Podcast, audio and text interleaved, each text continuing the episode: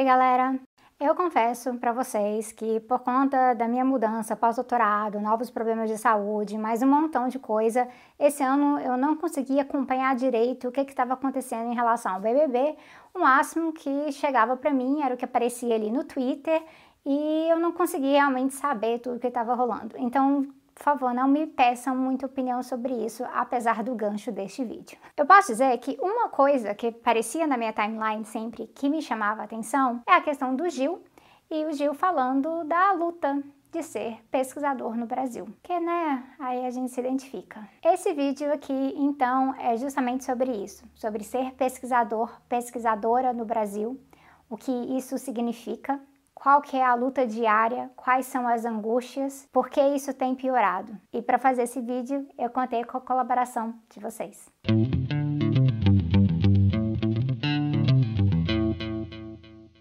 Então, é o seguinte, tem um vídeo antigo do canal e eu detesto quando isso acontece, porque eu gostaria que vídeos antigos do canal ficassem obsoletos, ultrapassados. Mas como a gente tem visto, por exemplo, no debate em relação a Israel e Palestina, vídeos que eu gravei há três anos no canal continuam extremamente atuais. Quase nada mudou. Quando mudou, mudou para pior. E essa situação desse vídeo que eu gravei sobre a situação da pesquisa no Brasil, sobre CAP, CNPq, sobre orçamento de pesquisa, sobre bolsas, sobre financiamento. Da época do governo Temer, gente.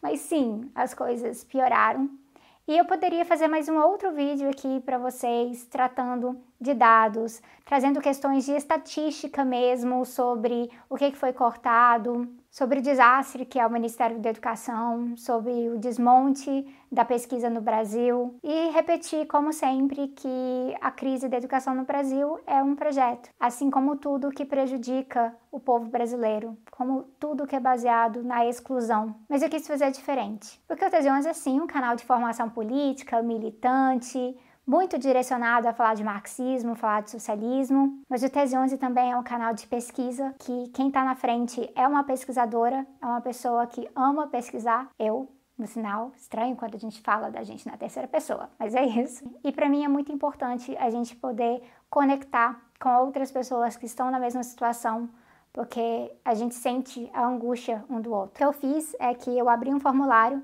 na internet por algumas poucas horas eu pedi para pessoas que estão na carreira de pesquisador no Brasil deixassem um pequeno comentário sobre como isso tem sido para elas. A gente recolheu pouco mais de 100 depoimentos em poucas horas. Eu agradeço todo mundo que fez isso e esses depoimentos vão ficar disponíveis no link que eu vou deixar aqui na descrição. Mas eu confesso para vocês que foi difícil leitura. Eu me vi em muito do que estava ali, e eu vi muito a nossa sensação de sonhos despedaçados e uma sensação de engano de que nos contaram que era possível fazer pesquisa no Brasil, viver disso e viver bem, e não. Então eu separei alguns depoimentos e eu vou ler esses depoimentos para vocês. Espero que vocês entendam isso como um processo não de simplesmente contação de história, mas para a gente se reconhecer uns nos outros um pouco mais, para ajudar a praticar a solidariedade e para entender que se a gente quer mudar a situação da educação no Brasil, a gente precisa também reconhecer quais são as nossas experiências e o quanto a gente se sente desamparado. Bora lá. O mestrado sempre foi um projeto. Tentei por dois anos e tentava estudar para seleções enquanto trabalhava e tinha a alma sugada pelo capitalismo. Entretanto, quando finalmente a aprovação veio, junto com ela também veio a crise de pânico de como entrar nesse meio sem bolsas e em meio a tantos cortes. Perdi o emprego fixo um pouco antes da pandemia, o que permitiu estudar com calma para as seleções, mas também foi motivo de muito desespero. Sou um caso isolado em meio a tantos outros, pois ainda moro com meus pais e isso reduz bastante as despesas, mas ter começado o mestrado em meio a uma pandemia, em meio a tantas aulas online e com textos em outros idiomas e que a única preocupação do programa é em aumentar a nota da CAPES, me fez refletir muito em que universidade estou inserida e que modelo é esse que nos deixa enlouquecer. Ao mesmo tempo que tenho a certeza que quero continuar nesse caminho, uma só voz é suficiente? É isso que me pergunto. Eu abri com esse depoimento para a gente lembrar que não somos apenas uma voz. Então, vamos adiante, vocês vão ver que são várias experiências diversas e que gente com bolsa, gente sem bolsa, gente universidade pública, gente universidade privada, gente na graduação, gente no pós-doutorado. a angústia geral. Fazer pesquisa no Brasil é difícil e parece cada vez pior. Não há valorização alguma. Tenho bolsa CAPES e reconheço meu privilégio, mas não significa que seja as mil maravilhas. O salário é muito baixo, sem reajustes, sem férias remuneradas ou direitos. Sequer o pesquisador é visto como um profissional sério. Há também toda a pressão acadêmica: publicação, apresentação, prazos de entrega. Respirar? Nunca. Fora isso, tem a falta de orientação. Vi nesse processo todo como a relação com o orientador muitas vezes é tóxica, tristemente, o que nos deixa péssimos. Sabemos que a carreira do pesquisador aqui não é fácil, mas não sabia, talvez por ingenuidade ou esperança, que seria tão difícil. Lidamos silenciosamente com a ansiedade, com o corpo que grita pelas longas horas de trabalho e a mente esgotada. Estamos esgotados. Às vezes penso em desistir.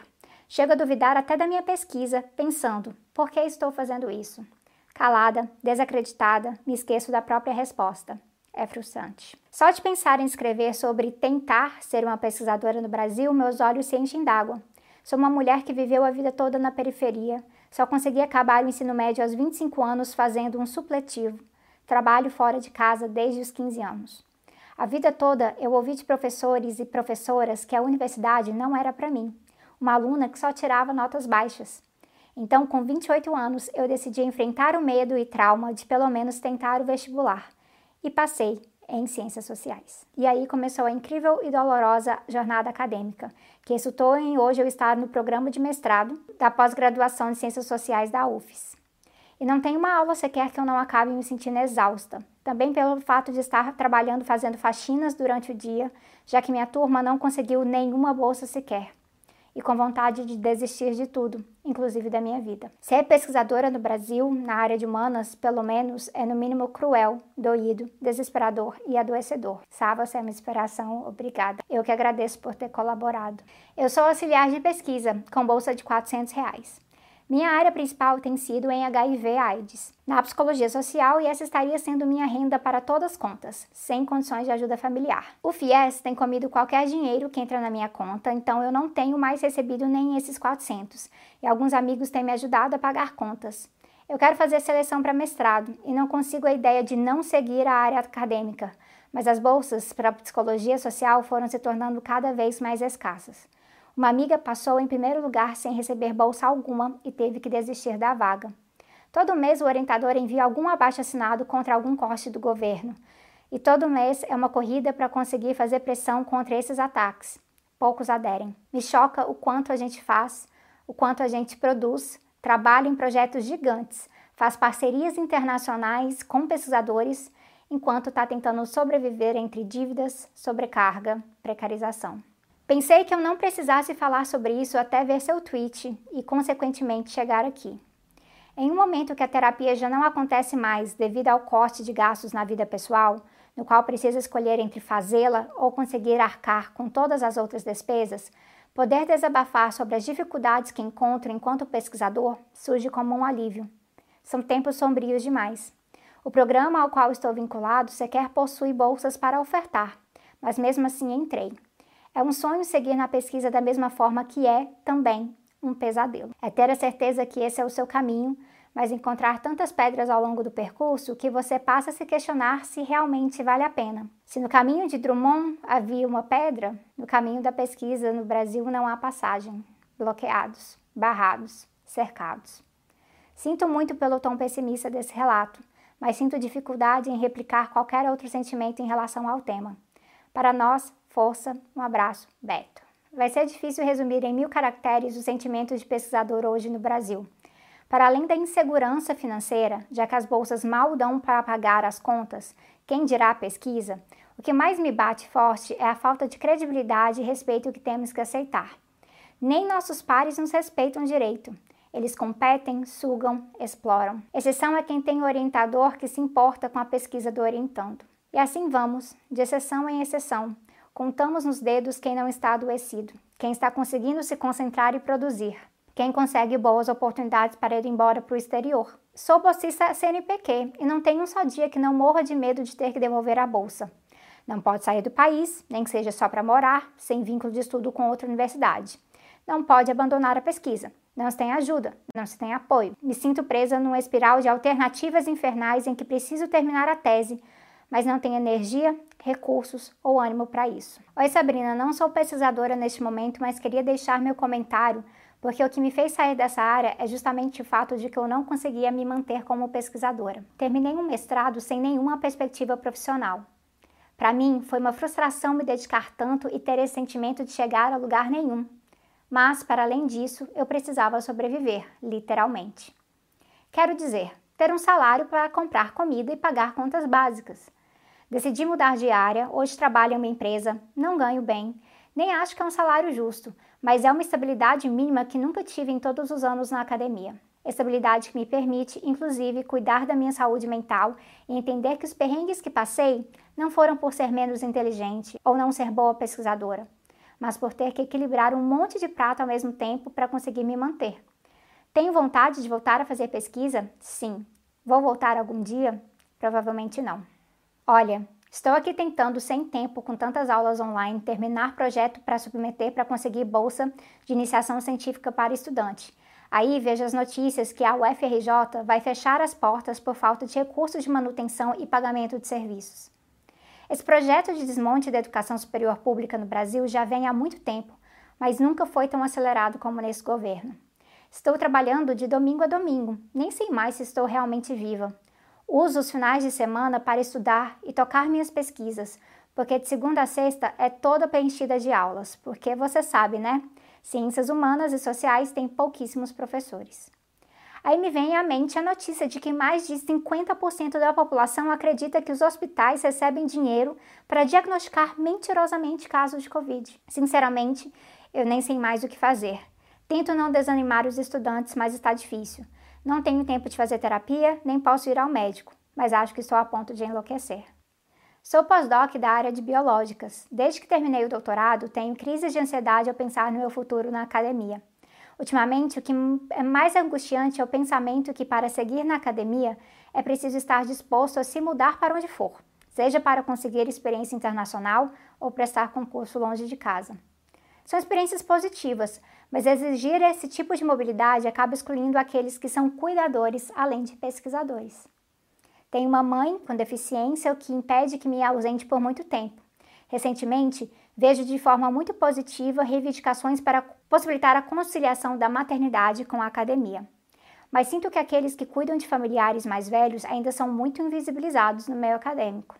Sinto que até consegui chegar longe, mas agora com o agravamento da situação do país e da saúde de minha mãe, só sinto tristeza e desespero, pensando que vou morrer na praia após os 13 anos que me dediquei à pesquisa.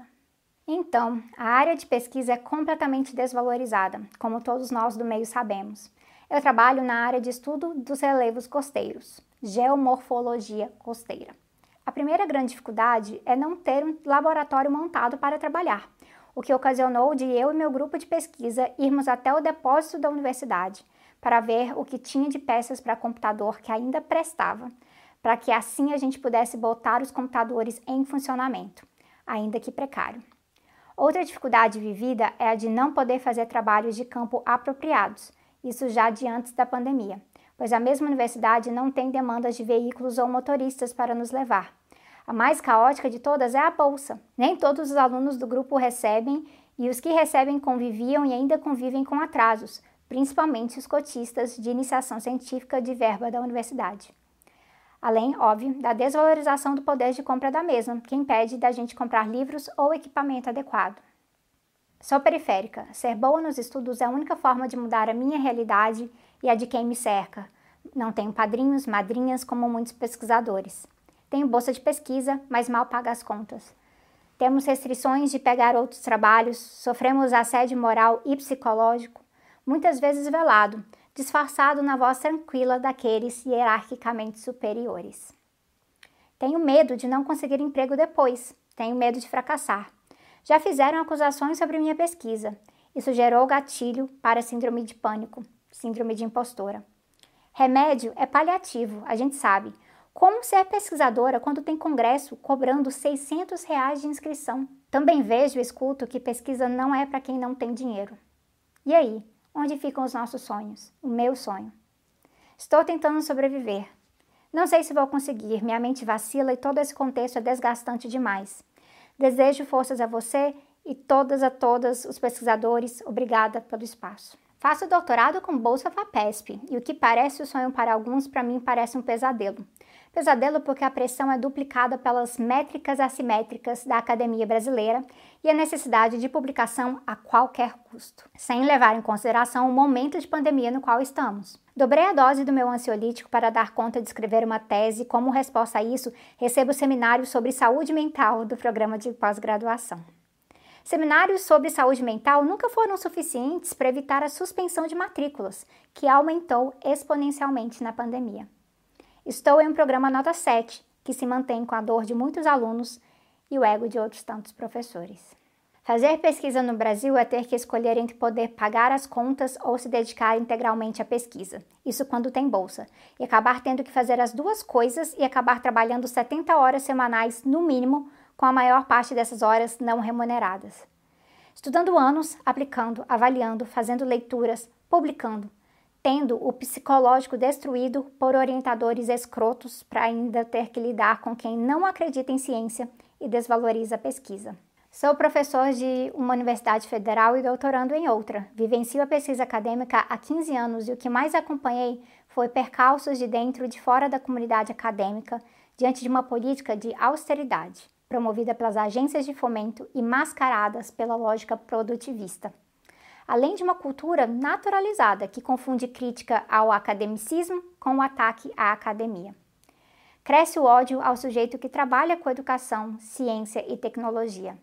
Confundem a necessidade do rigor teórico e de seriedade com um simples pedestal, realizando de um lado discursos estéreis e do outro um proselitismo anticientífico mascarado de crítica em busca de um suposto saber popular, mas que é, tão somente, reprodução irracionalista. Isso se junta ao negacionismo dos setores de direita e sufoca a possibilidade de conhecimento socialmente referenciado, com rigor, crítica, interlocução com saberes diferentes, outras praxes orgânicas e conectadas com a vida concreta.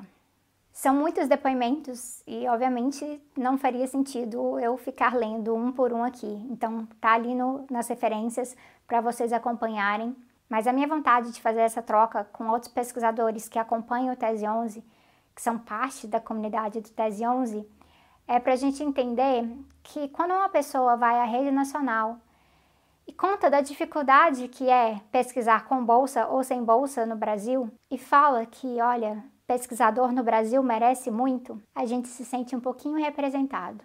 As coisas na pesquisa não estão difíceis só no Brasil. O contexto neoliberal, ele faz parte do contexto da educação em muitas partes do mundo. Mas certamente, os cortes na pesquisa, o que estão fazendo com as nossas universidades, isso tudo piora bastante.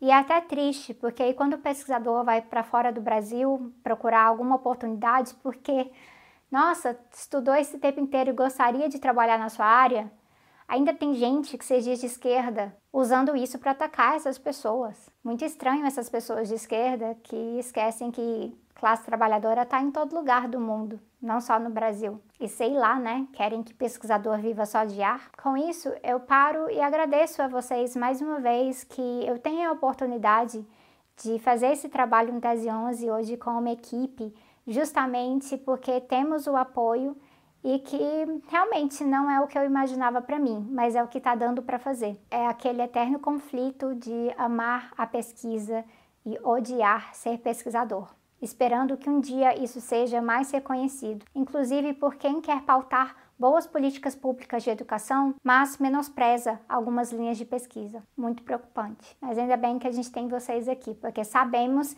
que nesse canal quem acompanha leva pesquisa muito a sério. É preciso muita organização na pauta de educação, na pauta de pesquisa, mas também de consciência pública para nos ajudar que o resto do país realmente compreenda profundamente o que o Gil queria dizer. Porque pesquisador no Brasil merece muito, a classe trabalhadora no Brasil merece muito também, e é na solidariedade que a gente faz a unidade e que a gente se encontra. Eu vejo vocês em breve.